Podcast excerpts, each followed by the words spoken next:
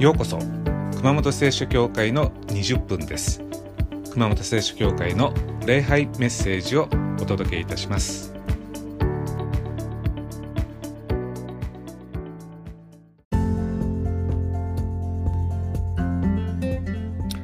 はい、えー、こんにちは、えー、今週もよろしくお願いいたします。えー、何かトラブルがあった時、まあ、何かいざこざがあった時、まあ、私たち理由を考えます。なんであの人あんなこと言ったのかなとか、なんであの人あんなことやったのかなとか、なんで自分にこういうこと起きたんだろうとか、まあ、理由が気になってしょうがないわけです。まあ、自然なことです。まあ、人間である限り、なぜだろうと理由を考えるわけです。まあでも区切りの良いところで理由を考えるのはやめた方がいいと思います。長く理由にこだわってしまいますと囚われてしまうんですね。しかも理由を知ることに解決はないわけです。その理由が何だか分かったからといってだ、だからといって物事がどうなるわけじゃないんですね。だからある時点で神様に委ねた方がいいわけです。私たち人間には物事の本当の理由っていうのは分かりません。でも神は全てご存知です。まあ、全ての理由を知ってる神に委ねることで私たちは理由から解放されるわけです。まあ、理由を考えてきたから人類は生き延びてきました。でも同時に理由を考えることには危険もあります。人間は何かが起こったからこう怒るわけじゃないわけです。誰かが何かを言ったから落ち込むわけでもないわけです。この何かが起こったことの理由、あるいは何か言われた理由を考えた時に怒りが湧いてきます。だから動物は怒りません。理由を考えないからです。私たちがどういうふうに理由を考えるかで私たちの気分や感情が決まってしまいます。例えば皆さんがバスを、まあ、バス停で待ってたとしますそしたらバスが10分遅れてやってきたと。こっちは急いでるのにと。こじゃあなんでバスは10分遅れたんだろうと。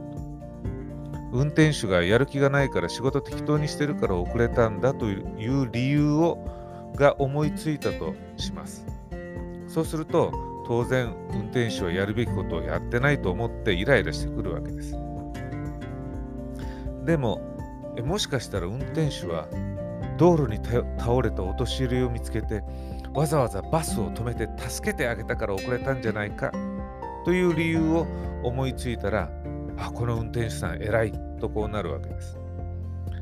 どういう理由を思いつくかで私たち全然湧いてくる感情が違うんですね。出来事が私たちの感情を決めるんじゃありません。その出来事の理由を私たちがどう考えるかで感情が決まります。ということは私たちは人がやったことよりもその人の行動の理由に対して怒っているわけです。私たちが誰かに怒るときはその人が悪い理由でやったと思うからです。ではその理由は誰が考えたかというと私たちが自分で考えたわけです。だから良い風に理由を考えるとイライラとか怒りっていうのはすぐに消えるわけです。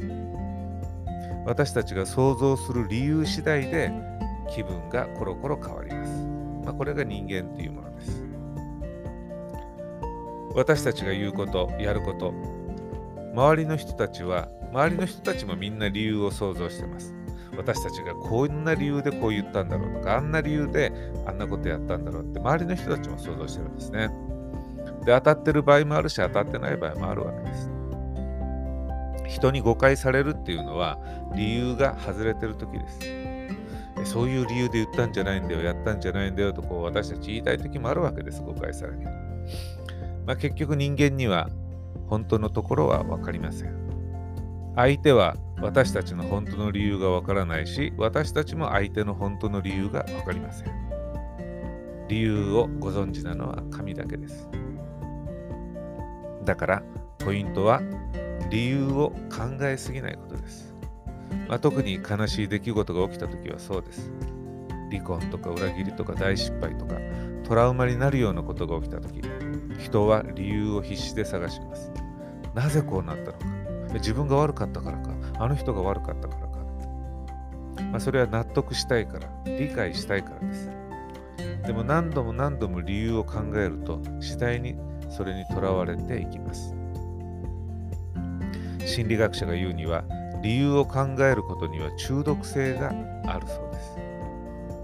理由を考えるのが止まらない人はちょうど依存症の人と同じ状態になっているそうです。理由探しっていうのはあり地獄のようなもので一つの理由が分かるとその理由の理由は何かとまた探し始めてしまうんです。まあ家族をですね殺された、えー、遺族がたまにこうテレビのインタビューに答えて言ったりしてます。犯人が裁判で真実を語ってほしいって。遺族は殺された理由が知りたいわけです。でも理由を知ろうと思ったら動機を知ろうと思ったら地裁高裁下手したら最高裁まで何年もかかるんですねでその間何年間も理由にとらわれてしまいますしかも弁護団っていうのついてますから犯人が本当に真実を語るかどうかはわからないわけです犯人が真実だと言って動機を語ったとしてもまた疑問が湧いてきますこれ本当に正直に言ってるんだろうかとか、はい、そうですかとはならないわけなんですね。つまり終わらないわけです。理由にこだわると過去につながれてしまいます。そして理由を知ったとしてもそこに救いはないわけです。聖書一箇所をお読みします。サムエル記下の16章の5節から12節お読みします。ダビデ王がバフリムまで来るとちょうどサウルの家の一族の一人がそこから出てきた。その名はシムイといってゲラの子で、盛んに呪いの言葉を吐きながら出てきた。そしてダビデとダビデ王のすべての家来たちに向かって石を投げつけた。民と勇士たちは皆王の左右にいた。シムイは呪ってこう言った。出て行け、出て行け、血まみれの男、横島な者。主がサウルの家のすべての血をお前に報いたのだ。サウルに代わって王となったお前に。主はお前の息子アブシャロムの手に覆いを渡した。今お前は災いに遭うのだ。お前は血まみれの男だから。すると、セルヤの子アビシャイが王に言った。この死に犬目が王様を呪って良いものですか？言ってあの首を跳ねさせてください。王は言った。セルヤの子らよ。これは私のことであなた方には関わりのないことだ。彼が呪うのは主が彼にダビデを呪えと言われたからだ。誰が彼にお前はどうしてこういうことをするのだと言えようか。ダビデはアビシャイと彼のすべての家来たちに言った。見よ、私の身から出た私の子さえ私の命を狙ってる今。このベニヤミン人としてはなおさらのことだ。放っておきなさい。彼に呪わせなさい。主が彼に命じられたのだから。多分主は私の心をご覧になり、主は今日の彼の呪いに変えて私に幸せを報いてくださるだろう。以上です。まあ、ダビデという王様がいたんですけど、えー、息子さんがですね、反乱を起こしました。父親を殺して王座を奪おうとしてるわけです。で、ダビデはやばいと思ってですね、家来たちと一緒に逃げてる途中です。すると、ダビデに恨みを持つ人がいました。シムイという名前の男性です。えー、まあ、ダビデがピンチなのを見てですね、大喜びしてるんですね、シムイは。ざまあ見ろと、出ていけ、出ていけと、血まみれの男、横島なものと言ってですね、暴言を吐きまくってるわけです。そうするとダビデの横には戦士がいました。アビシャイという剣の使い手です。で、アビシャイが怒り狂うわけです。王様をバカにしてんのかと。王様、あいつの首を跳ねさせてくださいと。まあ、ところが、同じ出来事の理由をダビデは違うふうに考えました。彼が呪うのは、主が彼にダビデを呪えと言われたからだと。つまり、シムイが暴言を吐いている理由は、神様が許可されているからだと。まあ、しょうがないと。放っておけと。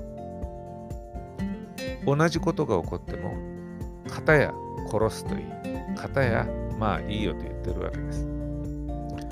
どういう理由でシムイはあんなことを言ってるのか、その捉え方で感情が反応が違うわけです。なんであの人あんなことを言ってるんだろう皆さんもダビデと同じ立場に立たされることがあると思います。誰かがこう暴言を吐くと。はあな、んであんなこと言うんだろう私が嫌いだから言ったのかなとか。自分のこと自慢して言ってんのかなとか。私のことバカにしてこんなこと言ってんのかなとか。どういう理由を思いつくかで私たちはアビシャイにもなるしダビデにもなるわけです。ダビデは理由を神様に委ねることでシムイにこだわらなくて済みました。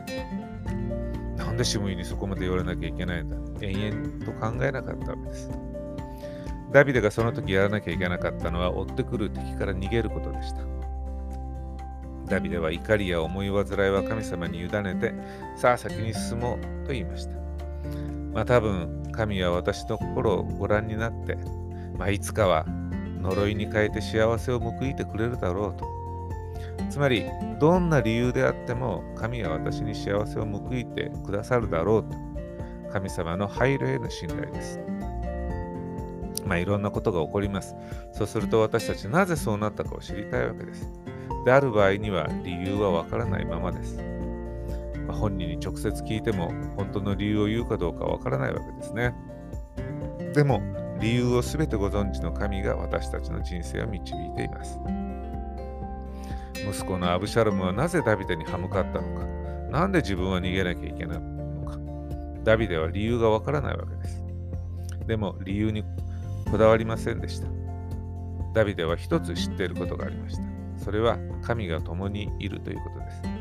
まあ、どんな理由でこのことが起こってたとしても、神は私に幸せを報いてくださるだろう。理由探しっていうのは私たちを過去に縛り付けます。でも信仰は私たちに未来の方に目を向けさせてくれます。まあ、何が起こってもですね、理由を考えないなら怒りは湧いてきません。まあ、今度実験、えー、されてみるといいと思います。何か嫌なことが起きた時に、あえて理由を考えないようにしてみてください。頭を真っ白にしてみてください。何も考えなかったら何の感情も湧いてきません。悪い感情が湧いてくるときっていうのは悪いことを考えてるときです。まあ、思考と感情は別だと人は思うかもしれません。でも違います。思考から感情が生まれます。私たちは考えた通りに感情が湧いてきます。だから時に考えない力っていうのは大切なんですね。考える時と考えない時を上手に使い分ける人というのは心に常に平安があります。まあ、一昔前の精神医療っていうのはこう過去に遡って何でそうなったのか理由探しをしました過去に向き合って治療しようとしました、まあ、今の、えー、精神医療は逆のことを教えます、まあ、トラウマの原因とかですね理由を患者に考えさせないんですねあの過去を振り返るとその時の悲しみとか苦しみとか怒りを思い出すからですで思い出すと落ち込むわけです。怒りが湧いてくるわけです。まあ、そうなると心の元気がなくなるからなんですね。で心が萎えてしまったら問題を解決するパワーが減ります。だから理由探しに元気なしです。大切なのはどう元気になるか、どうポジティブになるかです。そのためには過去の理由を探さないのが一番なのです。まあそういうわけでダビデを見習いたいと思います。多分主は私の心をご覧になり、主は今日の彼の呪いに変えて私に幸せを報いてくださるだろうと。まあ、どんな理由で何が起こっても神は私たちを幸せに導いてくださいます。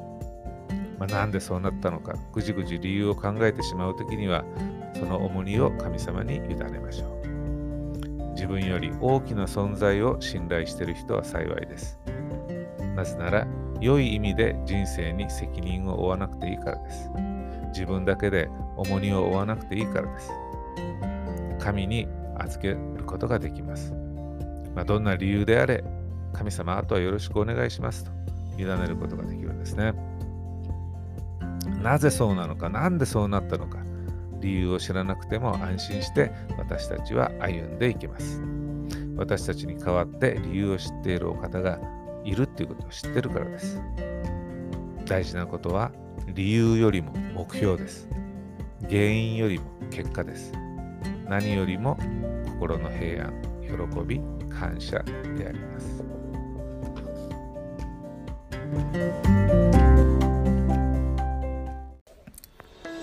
それでは熊本聖書協会の20分はこれまでです。ご視聴ありがとうございました。また来週